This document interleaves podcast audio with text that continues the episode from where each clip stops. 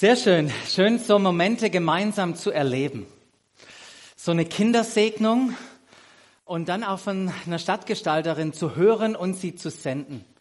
Und äh, da Drilli hat ja schon versucht, hier die, die Sachen miteinander zu verbinden. Und ich möchte auch kurz erläutern, warum die zwei Dinge so wunderbar zusammenpassen. Kindersegnung und Stadtgestalter senden. Das, was mir jetzt gerade hier vorne erlebt habe, das war nicht nur eine Kindersegnung, wo es um die Kinder ging. Das hat da, äh, das haben wir schon gesagt.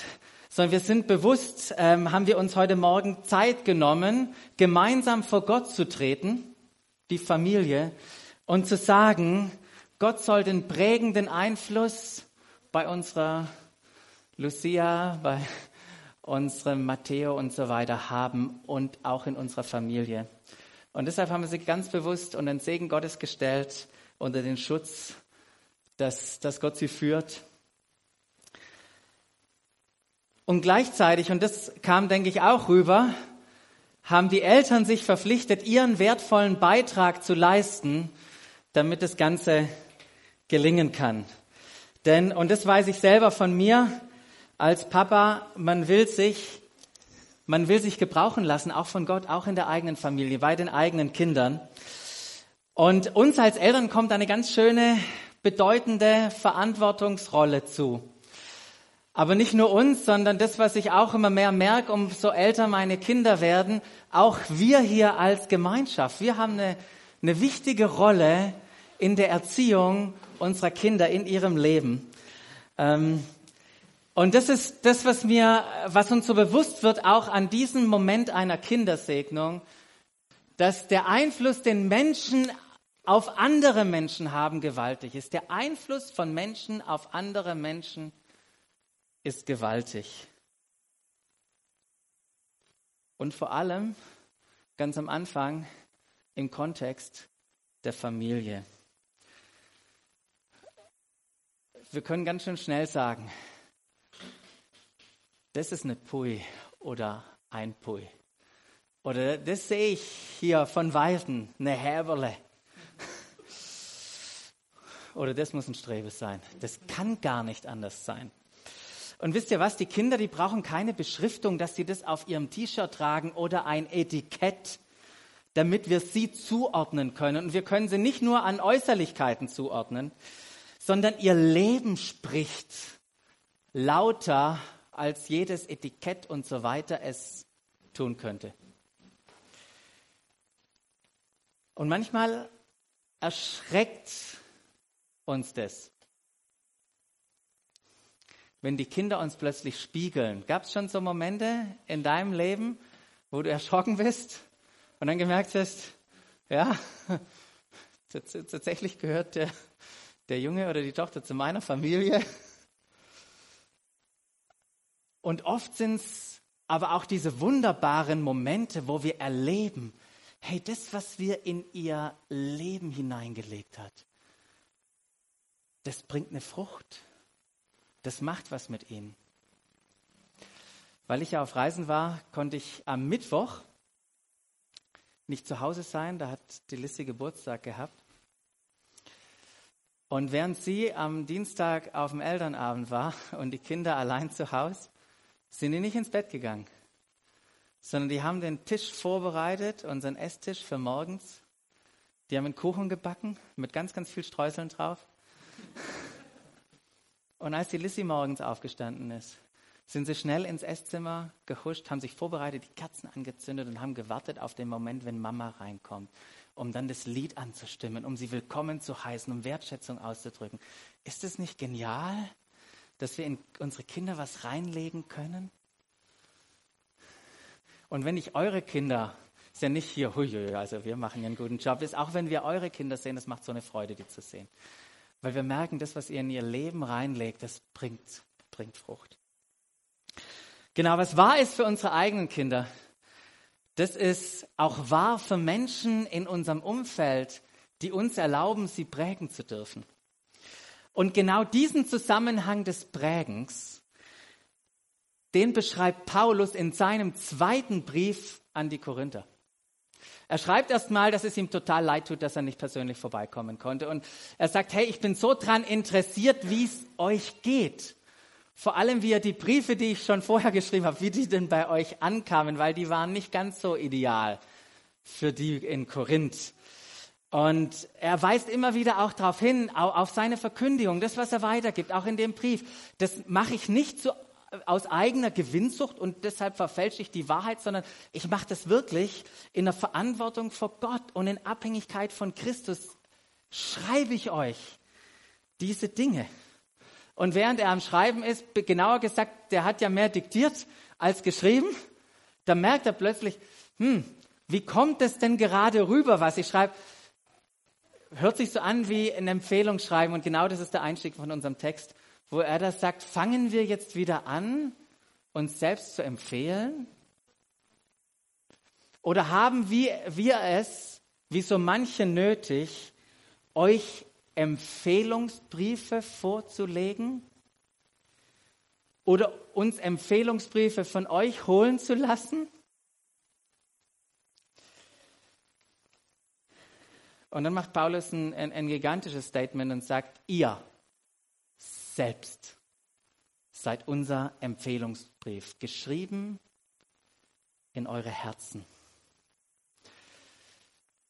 Was Paulus hier macht, ist, er spricht nicht von Äußerlichkeiten, so nach dem Motto, euch erkennt man an eurem coolen Style. Das T-Shirt weit draußen und die Lederjacke und den Bart, den ihr so habt wie ich, oder den Slang, den ihr sprecht. Es geht nicht um äußere Konformität hier. Paulus spricht was ganz anderes an. Er sagt, hey, es geht um euer Denken. Es geht um eure Wünsche. Es geht um eure Motivation. Es geht um die Philosophie, die ihr im Leben habt. All das, was in euch drinsteckt, in eurem Herz. Und was meint Paulus hier? Er meint, dass es möglich ist, dass Menschen aus ihrem Herzen in die Herzen anderer Menschen reinschreiben können. Und dieses Herz, was er sagt, und er sagte all das, genau, und es ist erkennbar. All das ist erkennbar und für alle lesbar. All das, was in unserem Herzen drin ist, kommt raus. Menschen erspüren nämlich unsere Motivation. Wir können das nicht dauerhaft faken. Die erspüren das. Die erspüren unsere Herzlichkeit, unser Wohlwollen, unsere Aufrichtigkeit, unsere Hoffnung, die in uns lebt. Vielleicht sogar entdecken manchmal auch Menschen, dass wir Christus lieb haben und dass er in uns lebt. Am Donnerstag beim Alpha-Kurs hatte ich ein Gespräch mit jemandem und sagte, hey, mich hat jemand angesprochen. Sag mal, äh, liebst du Jesus? Glaubst du an Jesus? Genial, oder? Wenn wir das erleben. Paulus schrieb, ja, es ist offensichtlich, dass ihr ein Brief seid. Und jetzt kommt, kommt eine krasse Aussage, der, den Christus selbst verfasst hat. Nicht irgendeinen Brief, sondern einen Brief, den Christus selbst verfasst hat und der durch unseren Dienst zustande gekommen ist. Was für eine starke Aussage ist das? Es ist offensichtlich. Ich wünsche mir, dass es genauso offensichtlich ist in meinem Leben, wie er hier, wie er hier schreibt. Und mögen wir dazu bereit sein, uns auch in den Dienst zu stellen, uns gebrauchen zu lassen, dass Gott durch uns in die Herzen von anderen auch hineinschreiben kann. Das ist nicht mit Tinte geschrieben. Mal weiter. Nicht mit Tinte geschrieben. Das ist ja so was rein Natürliches. Hier geht es um was ganz anderes. Hier geht es um was, was der Geist Gottes in die Herzen von den Leuten schreibt. Nicht mit Tinte geschrieben, sondern mit dem Geist des lebendigen Gottes. Und dann heißt es weiter, und nicht auf Tafeln, auf denen er steht, der, dieser Brief, die sind nicht aus Stein, sondern sie sind aus Fleisch und Blut. Es sind die Herzen von Menschen. Ich finde es eine ganz schön starke, eine starke Stelle, die Paulus hier, oder, oder eine ganz schöne, eine Hammer-Aussage, die er da formuliert. Ich meine, wie stellt er sich vor? Guten Tag, ich bin Paulus von Beruf, Herzensschreiber. weiß nicht, wie an, ob du das vielleicht anmaßend findest. Da schreibt einfach einer in die Herzen rein. Ähm, und je nach kulturellem Background ähm, ist es ja völlig von daneben, irgendwas hineinzuschreiben. Da wartet man einfach ab, was passiert.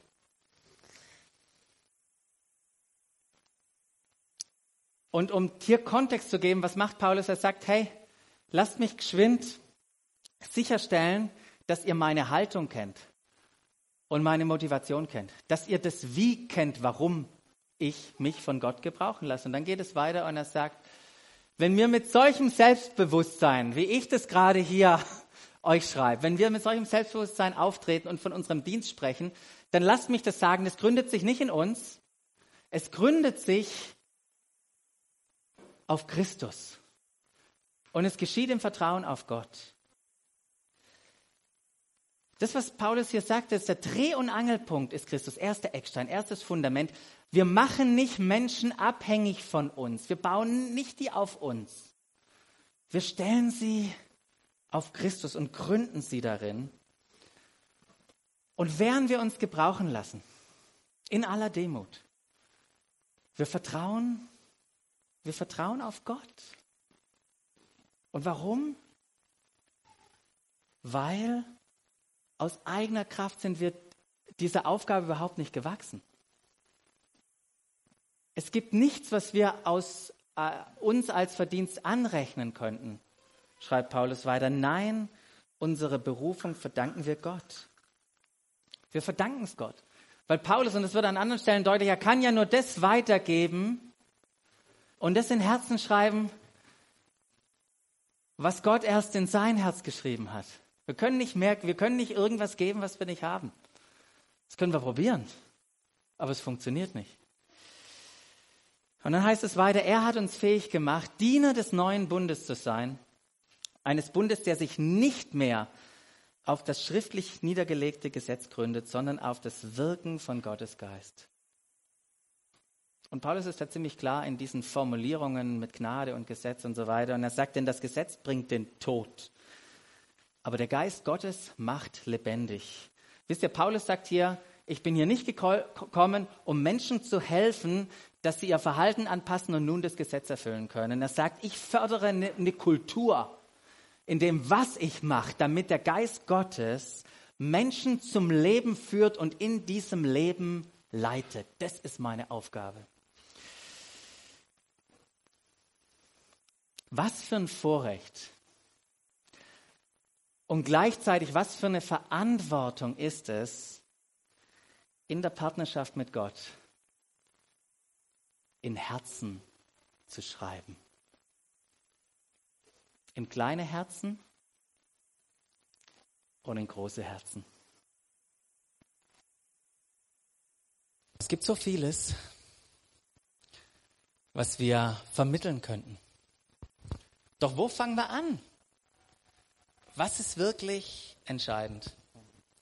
Und ich habe manchmal die Aha-Erlebnisse in meinem Leben, wo ich versuche, meinen Kindern irgendetwas zu vermitteln und während ich es vermittle, plötzlich diesen Moment habe, wo ich denke, sag mal, ist das jetzt wirklich so entscheidend? Und wäre das, was ich vermitteln möchte, eigentlich eher eine Frucht von etwas anderem?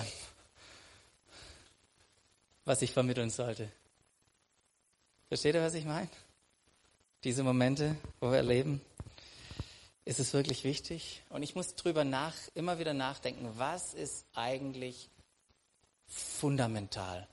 Was ist grundlegend? Und während ich so drüber nachgedacht habe, wisst ihr, was mir eingefallen ist? Meine Fahrschule, wo ich Autofahren gelernt habe. Erinnerst du dich noch an deine erste Fahrstunde? Ist die praktische, wo der Fahrlehrer vorbeikam und dich abgeholt hat. So war das in meinem Fall. Und ich weiß noch, geklingelt, ich bin rausgekommen, dieser schwarze Golf. Und ich muss zugeben, ich war ein bisschen nervös, ein bisschen angespannt, ob ich das jetzt auch so alles hinkriege, so erste Mal in deinem Steuer sitzen.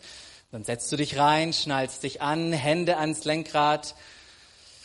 Andere Hand zur Kupplung drücken, Gang einlegen, Kupplung kommen lassen, gleichzeitig Gas geben und jetzt darf jeder sagen, der das Auto beim ersten Mal abgewirkt hat und sagen, ich war's. Wer hat abgewirkt beim ersten Mal in der Fahrschule? Okay, Mensch, ihr seid alle coole Fahrer. Der Auto es gab ganz schön viel zu lernen das erste Mal auf der Landstraße irgendwie das Auto auf der Spur halten, dann irgendwie mit den Spiegeln zurechtkommen, ähm, einparken können, war nicht so eine einfache Sache. Vollbremsung, ausweichen. Und das ist so das Praktische, aber dann gibt's ja noch das Theoretische, das mit den Verkehrszeichen, was die bedeuten und dass man das auch anwenden kann.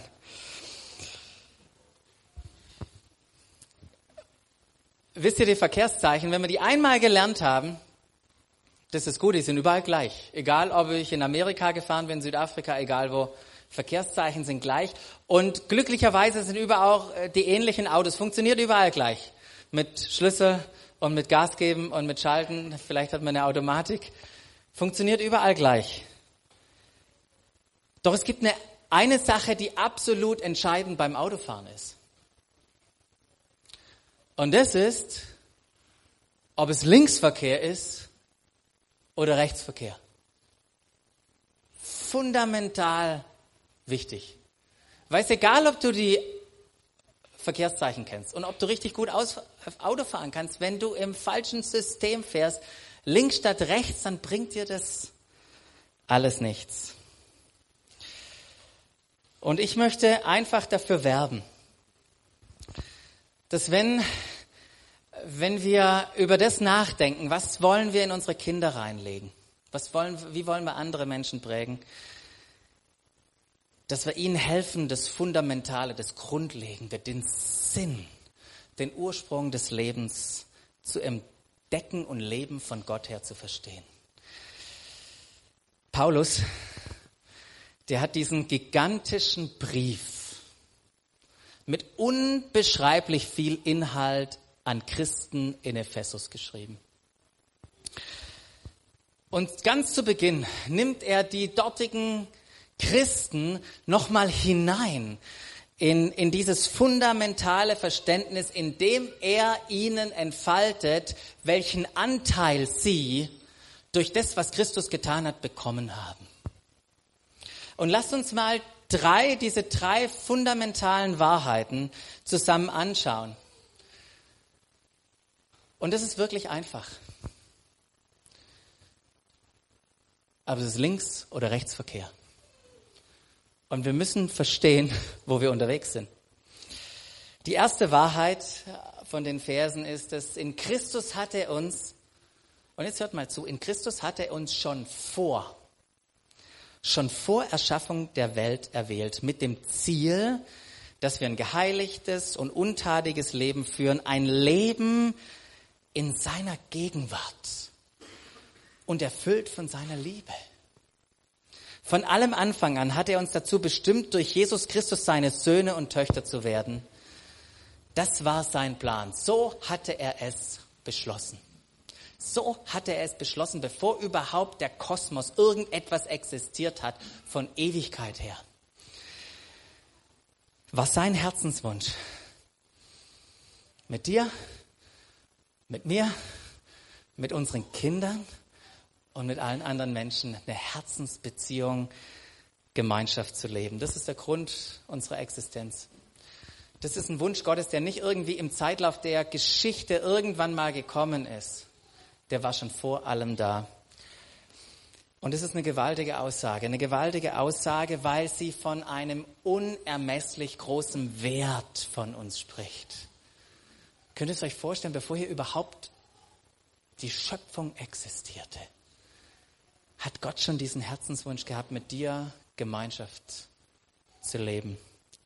Und diese Perspektive wäre ein wichtiger Orientierungspunkt sicherlich für einige Debatten über das Leben von Anfang an. Aber lasst uns unseren Kindern und anderen Menschen helfen, das zu entdecken, in diese Beziehung hineinzukommen, die schon bevor alles andere angefangen hat, der Herzschlag Gottes war. Erste Wahrheit. Zweite Wahrheit. Geht gerade weiter und da heißt es, und das alles soll zum Ruhm seiner wunderbaren Gnade beitragen, die er uns durch seinen geliebten Sohn erwiesen hat. Durch ihn, schreibt Paulus, durch Jesus, der sein Blut für uns vergossen hat, sind wir erlöst.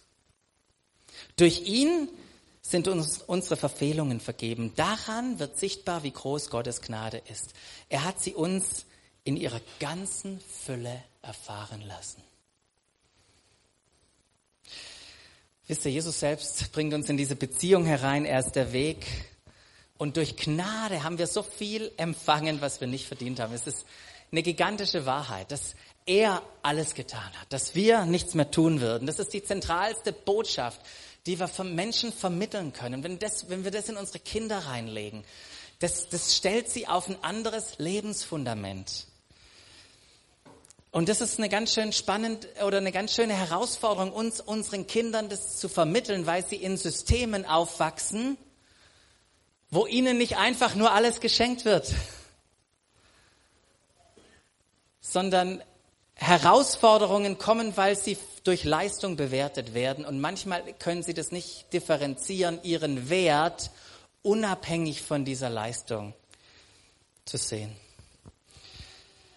Also lasst uns kreativ sein in dem, wie wir in unseren Familien, in unserem Miteinander diese Gnade sichtbar machen. Und das dritte, dritte Wahrheit ist, er hat uns seinen Plan wissen lassen, der bis dahin ein Geheimnis war und den er, so hatte er sich vorgenommen und so hatte er beschlossen, durch Christus verwirklichen wollte, sobald die Zeit dafür gekommen war. Unter ihm Christus, dem Oberhaupt des ganzen Universums, soll alles vereint werden. Das ist der Plan. Das, was im, oder das war der Plan. Das, was im Himmel und das, was auf der Erde ist. Außerdem hat Gott uns seinen Plan entsprechend durch Christus zu seinen Erben gemacht. Er, der alles nach seinem Willen und in Übereinstimmung mit seinem Plan ausführt, hat er uns von Anfang an dazu bestimmt. Bestimmt mit dem Ziel, dass wir zum Ruhm seiner Macht und Herrlichkeit beitragen. Wir alle, die wir unsere Hoffnung auf Christus gesetzt haben. Gott hat einen wunderbaren Plan. Gott möchte eine gigantische Geschichte schreiben. Und das Geniale ist, dass jeder von uns Teil dieser genialen Geschichte sein kann. Gott möchte uns mit einbeziehen. Der möchte nicht nur, dass wir zuschauen, und die Herausforderung, die wir haben, ist, wie vermitteln wir diesen gigantischen Plan unseren Kindern? In einer Welt, wo die Geschichte nicht mehr so großartig und an vielen Stellen erzählt wird. Es werden ganz andere Geschichten erzählt. Geschichten von dein Weg, wenn du in die Schule trittst, die sollte bitte zum Abitur führen, weil danach musst du ja studieren und danach einen richtig guten Beruf erlernen, weil, weißt du, so das andere, das ist nicht so gut. Die Wertigkeit, die wir haben, das, was wir, was unsere Welt an Geschichten erzählt, müssen hinterfragen, ob das die richtigen Geschichten sind. Aber wie helfen wir, Gottes große Geschichte zu erzählen? Und, das, und wir sind so herausgefordert, nicht irgendwas auf unsere Kinder auch zu legen oder etwas in sich hineinzudrücken, sondern das hervorzuholen, was Gott in sie hineingelegt hat.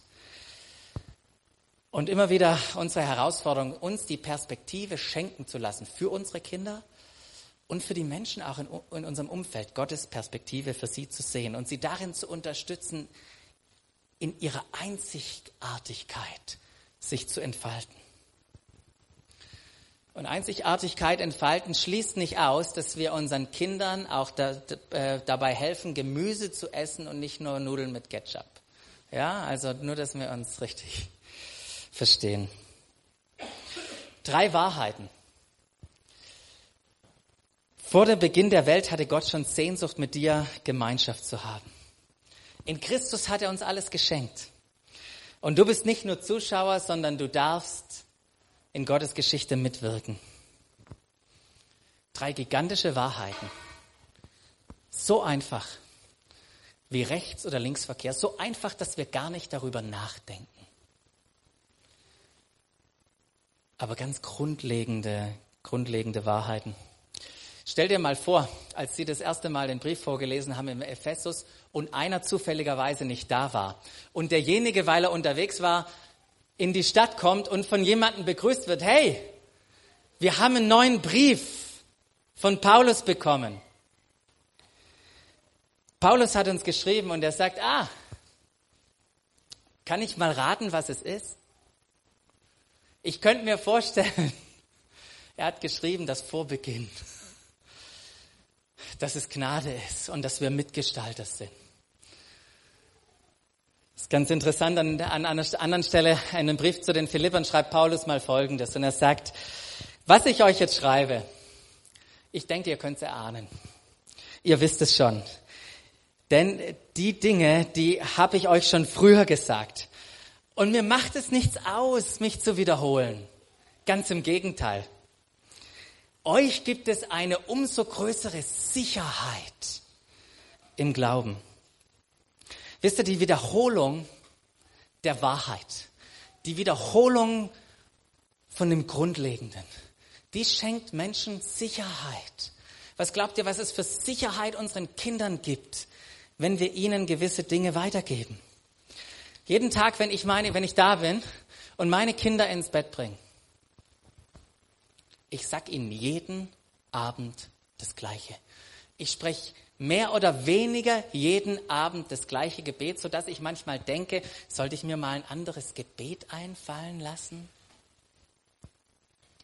Und ich mach's. Ich wiederhol's. Ich schreibe in ihr Herz rein. Und noch niemand hat sich beschwert. Selbst mit zwölf noch nicht. Wisst ihr, diese Wahrheiten, die wir in die Herzen unserer Kinder reinschreiben, die wir in die Herzen von Menschen reinschreiben, die schaffen diesen Lebensraum, wo sie aufblühen können die sind lebensspendend, die sind bejahend. Und das ist wichtig, wichtig, weil Jesus nicht vorhatte, uns irgendwie raus aus dieser Welt zu reißen und uns irgendwie zu isolieren, auch unsere Kinder nicht, sondern er, als er mit dem Vater in Johannes 17 betet, da betet er folgendermaßen, was für dich gilt, was für mich gilt, was für unsere Kinder gilt und was für die Menschen um uns herum gilt. Und er sagt sinngemäß, ich, Jesus, ich habe dir dein Wort gegeben. Und das, was ich ihnen als Wahrheiten reingelegt habe in ihr Herz, das ist nicht gut angekommen. In manchen Gesprächen haben die ziemlich auf die Mütze bekommen. Die werden gehasst dafür, für dieses Wort. Aber ich bitte dich nicht, dass du sie jetzt rausnimmst, dass du sie irgendwie in einen Raum einschließt und wartest, bis alles vorüber ist, sondern Jesus betet und dann sagt er nochmal, sie gehören ja nicht zur Welt, so wie ich auch nicht zur Welt gehört. Und dann sagt er folgendes, mach sie durch die Wahrheit zu Menschen, die dir geweiht sind. Dein Wort ist die Wahrheit. So wie du mich in die Welt gesandt hast, so habe ich auch sie in die Welt gesandt. Eine gigantische Stelle. Wir bei Doxadeo wir haben ein Gleichnis von Flöhen, das wir uns immer wieder erzählen, damit es Sinn macht. Eine Geschichte, die der Alan erlebt hatte mit seinem Hund. Als der Hund von Flöhen befallen war, hat er sich die Mühe gemacht, mit dem Kamm mal von vorne nach hinten durchzugehen, um jeden Floh rauszunehmen und den Hund zu befreien. Und als er damit beschäftigt war, kam ein Freund vorbei, der ihn beobachtet hat und gesagt, was machst du denn da? Und der Alan sagt, siehst du doch, ich kämme meinen Hund mit so, einer, mit so einem Flohkamm und möchte, dass alle Flöhe rausgehen. Und dann sagt der Freund, aber warum gehst du nicht einfach zur Drogerie und holst ein Flohhalsband? Gut, hat er sich aufgemacht, zur Drogerie gelaufen, hat sich ein Flohhalsband genommen, hat dem Hund das Flohhalsband umgelegt und drei Tage später war kein Floh mehr an diesem Hund. Als der Freund wieder vorbeikam, sagte er, du, Jetzt musst du dir mal das erklären. Woher weiß der Floh auf dem Schwanz, dass der Hund ein Flohhalsband um seinen Hals trägt? Und dann sagt er, weißt du, Alan, das ist ganz einfach. In dem Halsband ist ein Puder. Und jedes Mal, wenn der Hund sich bewegt, wird das Puder freigesetzt, kommt auf die Haut, assimiliert in der Haut, geht ins Blut und die Antikörper oder die Abwehrkräfte oder was auch immer, die zirkulieren im Kreislauf dieses Hundes und jedes Mal, wenn ein Floh irgendwo beißt, stirbt er und der Hund lebt. Und als wir diese Geschichte erlebt haben, oder der Alan die Geschichte erlebt hat, haben wir plötzlich verstanden, was diese Stelle heißt. Jesus betet hier nicht, nimm sie aus dem Flohnest dieser Welt. Ganz anders. Er sagt, steck sie mitten rein in die Flöhe. Aber bevor du das machst, tu was mit ihnen. Heilige sie in der Wahrheit. Lass, lass die Wahrheit so in ihnen pulsieren, in ihrem Blutkreislauf, dass egal wer sie beißt, es nichts mit ihnen macht, sondern sie leben. Das ist das, was Jesus hier gebetet hat. Ich durfte in Berlin sein, Anfang der Woche, und gestern aus Oslo wieder zurückfliegen. Und wir hatten Gespräche mit Leitern von Bewegungen, von Kirchengemeinden und so weiter. Und es war jedes Mal die gleiche, der, der gleiche Inhalt. Wie bringen wir als Volk Gottes Glaube und Liebe und Hoffnung in unsere Welt? Und jedes Mal, wenn wir uns darüber ausgetauscht haben, kamen wir an, an, einem Interess kamen wir an viele interessante Punkte, aber an einen interessanten Punkt, an eine Herausforderung, wo wir gemerkt haben, genau das haben wir oft nicht geschafft. Wir haben es nicht geschafft, Wahrheiten in Menschen hineinzulegen, in ihr Herz zu schreiben. Und wir mussten feststellen, gerade in der westlichen Welt, und da gibt es richtig viele Bücher und Studien drüber, dass unsere Kinder, wenn sie irgendwo hingehen an die Unis und so weiter, dass sie dann so herausgefordert sind, ihren Glauben zu leben, weil wir ihnen nicht geholfen haben, das, was an der Uni passiert, das, was im Beruf passiert, mit ihrem Glauben zu verbinden. Leute, lasst uns die richtigen Wahrheiten in die Herzen unserer Kinder reinschreiben und ihnen, ihnen ein Fundament schaffen, damit sie im Leben aufblühen können. Das ist das, was Gott für, sich für uns sehnt.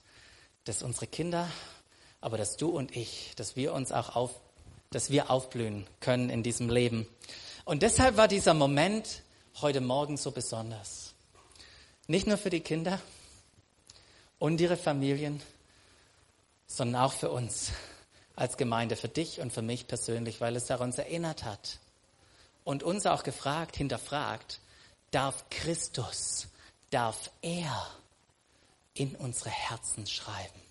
Darf er andere Menschen gebrauchen, das zu tun?